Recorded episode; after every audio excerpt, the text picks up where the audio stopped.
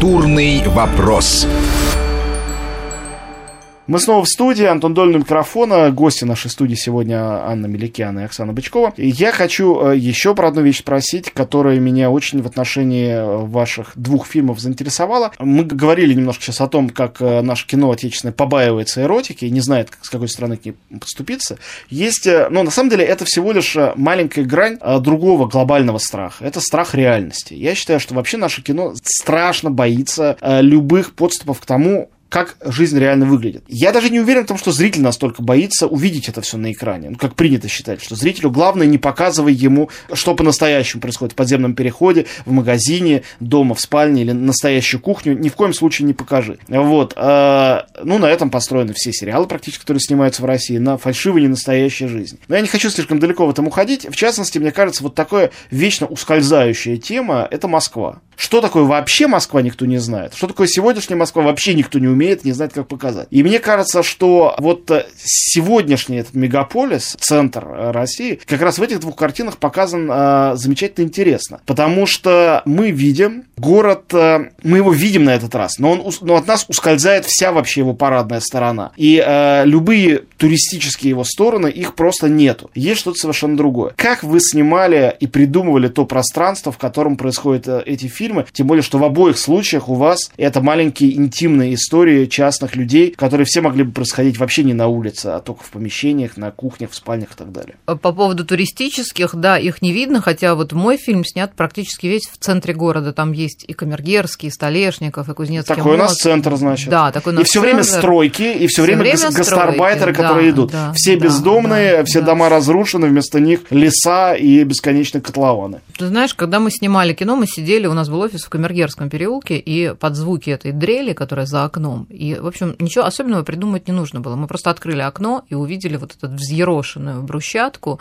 весь центр был взъерошенный, и было ощущение, что ты в каком-то аду просто сидишь. И, с одной стороны, вроде Москва строящаяся, это прекрасно, как раньше в советских фильмах показывали, и это как бы признак некого светлого будущего. Стройки, да? начиная с 20-х даже годов в нашем кино, да, всегда были очень да, светлыми, очень утопическими. Светлые. А здесь получилось, мы вроде показали, что везде строится, но эффект полностью обратный. Он какой-то угнетающий, и вообще Москва вся получилась какая-то угнетающая, но мне хотелось, чтобы это было про здесь и сейчас. Мы в этот момент жили в такой Москве, да и сейчас мы в этой Москве живем, и мы просто привнесли это, то, что мы увидели за окном. Ничего, в общем-то, не придумали. Особенно. Ну, я говорю, у тебя же очень важная тема просто по сюжету фильма бездомность э, героев. Одна героиня снимает да. квартиру, как-то случайно договорившись с другой, просто выгоняют из дома, и они вот так вот существуют. Э, и главный герой э, все время бежит из своего дома и проводит все время не, не у себя, потому что там ему страшно неуютно. То есть эта бездомность, видимо, вот и выражена в этом ощущении, которое ты видишь на улице в том, что повседневно происходит. Оксана, а у тебя? У меня практически очень похоже на то, что говорила Аня. Мы ничего специально не придумывали. Как раз задача была, наверное, не бояться реальности, а максимально к ней приблизиться. И поэтому мы снимали фактически в тех местах, где все практически документально. Там, например, если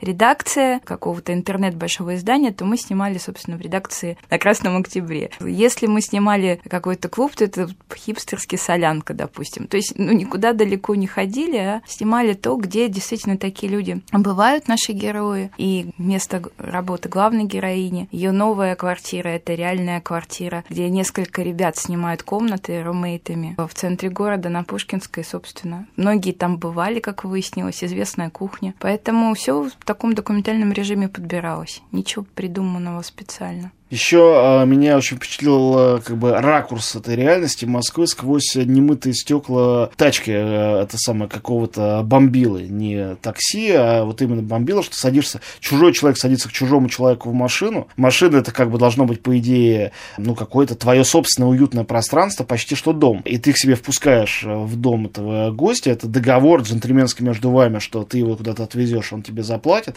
и этот гость, понятно, что он настоящий москвич, он начинает вспоминать про Москву Это потрясающая сцена, которая после этого он просто ударяет бутылкой по голове водителя, чтобы не заплатить ему, там, условно говоря, 200 рублей.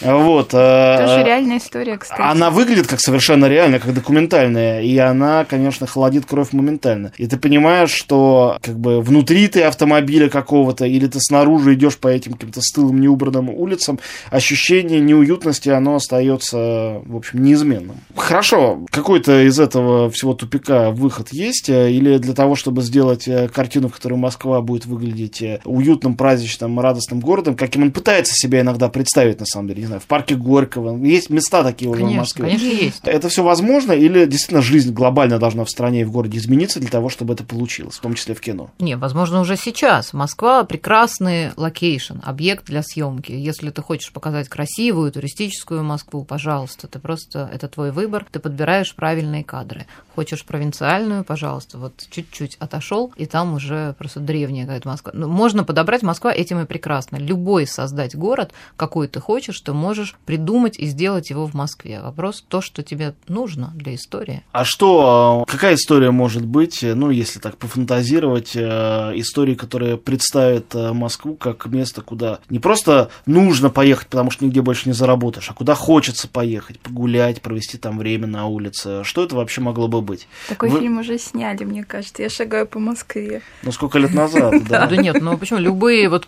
то, что называется Я тоже его вспоминаю всегда. То, что называется коммерческое кино, все эти романтические комедии, которые сейчас, сейчас пойдут, скоро уже март, скоро пойдут пачками, вот мне кажется, там все хорошо. Я слышу в твоем голосе с трудом скрываемый букет чувств. Но слушайте, ну вот вы сделали э, каждая по хорошей картине про любовь, э, совершенно доступной, не интеллектуальной. Неужели это не выглядит привлекательно, что какой-нибудь продюсер с реально огромным количеством денег, например, готовым сценарием, придет и скажет, девчонки, сделайте мне доброе кино. Вот э, возьмем самую популярную актрису, красотку, вот я считаю, что это красотка, например. И вот э, классного какого-нибудь актера, и вот из камеди там они все очень классные. Сделаем такое, чтобы людям хорошее настроение создать. А вот не как у вас, что все умрут, и никто на такое смотреть все равно не хочет. Что на это вы ответите? Наверное, вам такое и предлагали, скорее всего. Да много раз. Ну, давайте смоделируйте ответ. Нет, Можно в вежливой форме, вежливо, без ненормативной вежливо. лексики. Ну, вежливо. Обычно я в таких случаях говорю, что я снимаю по своим сценариям, хотя сама мечтаю найти сценарий, который могла бы осуществить. Да нет, ну, конечно, просто вежливо отказываешься. Ты же не можешь переделать людей, ты же не будешь их учить тому, как, как должно быть. Ты же не можешь изменить вообще там индустрию и заставить людей не делать вот это позорное кино, которое просто отвращает зрителя, и после которого так сложно объяснить зрителю, что, возможно, хорошее кино российское, чтобы зритель встал и пошел. К сожалению, такие массы, потоки грязи идут такого отвратного кино, что я понимаю прекрасно зрителя, который не верит в то, что русское кино может быть хорошее и не ходит, и не голосует рублем. Да, это очень грустная история, потому что действительно как будто вал, такой поток этих фильмов, я отказываюсь просто. Ну, а с чем связан этот вал? Люди же на них не очень даже и ходят, особенно в последнее время. Многие такие фильмы проваливаются. Я слежу за сборами проваливаются, проваливаются, но они очень же дешевые, поэтому они стоят недорого. Недорого, поэтому это бизнес, и как бизнес он окупается, вот и все. Поэтому они делают эти фильмы. В основном фильмы, выпускаемые на праздники, мамы, елки, они окупаются. Но это потому, что праздники все-таки им очень сильно помогают. Не, не будем об этом забывать. Но как вам кажется, вот представим идеальный мир.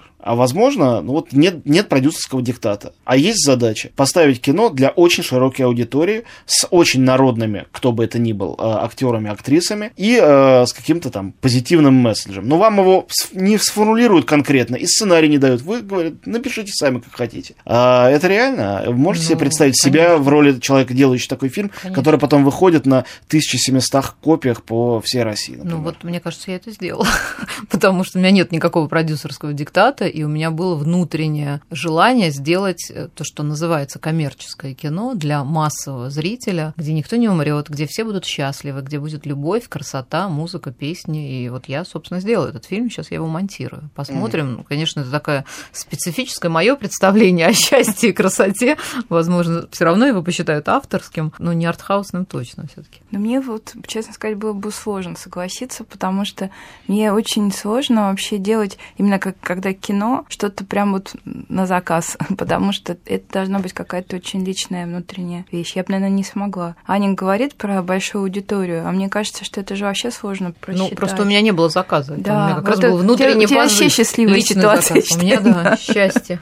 Это сам себе продюсер, это, по-моему, роскошная вещь, да, это правда. И при этом это говорит э, режиссер э, наиболее успешного первого российского ромкома Да, да, Питер ФМ. Вот там проблема Питера ФМ в том, что никто не закладывал его как кассовый фильм. Он был просто дебютом. А как вы думаете, мы когда-нибудь заживем как в Голливуде, когда фильмы будут неожиданно выстреливать? Когда вдруг э, фильм, который э, никто не планировал хитом, стал хитом, потому что понравился публике, а не потому что какой-то могущественный телеканал вложил свою раскрутку, как это бывает у нас, он вложился, и тогда плохой фильм вдруг э, оказался популярным, но почему-то через полгода уже никто не помнит даже, как он назывался. Ну, какие-то подобные примеры бывают, как с фильмом «Горько», с первым, например, но просто их так мало, их должно быть гораздо больше. Но поскольку нет, в общем, индустрии, нет этого потока, и таких примеров, к сожалению, мало.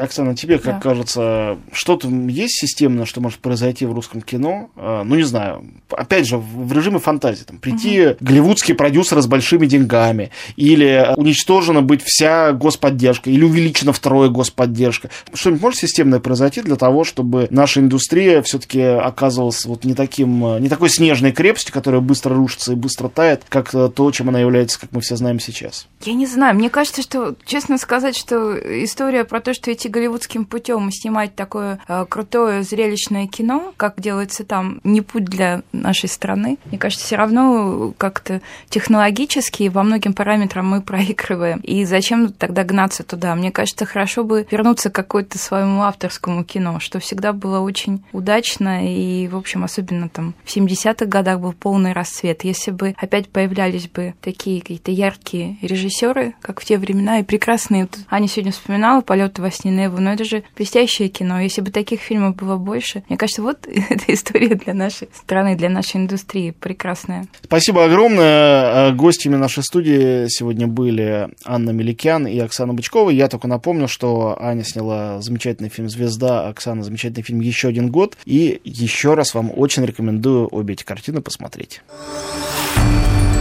Культурный вопрос.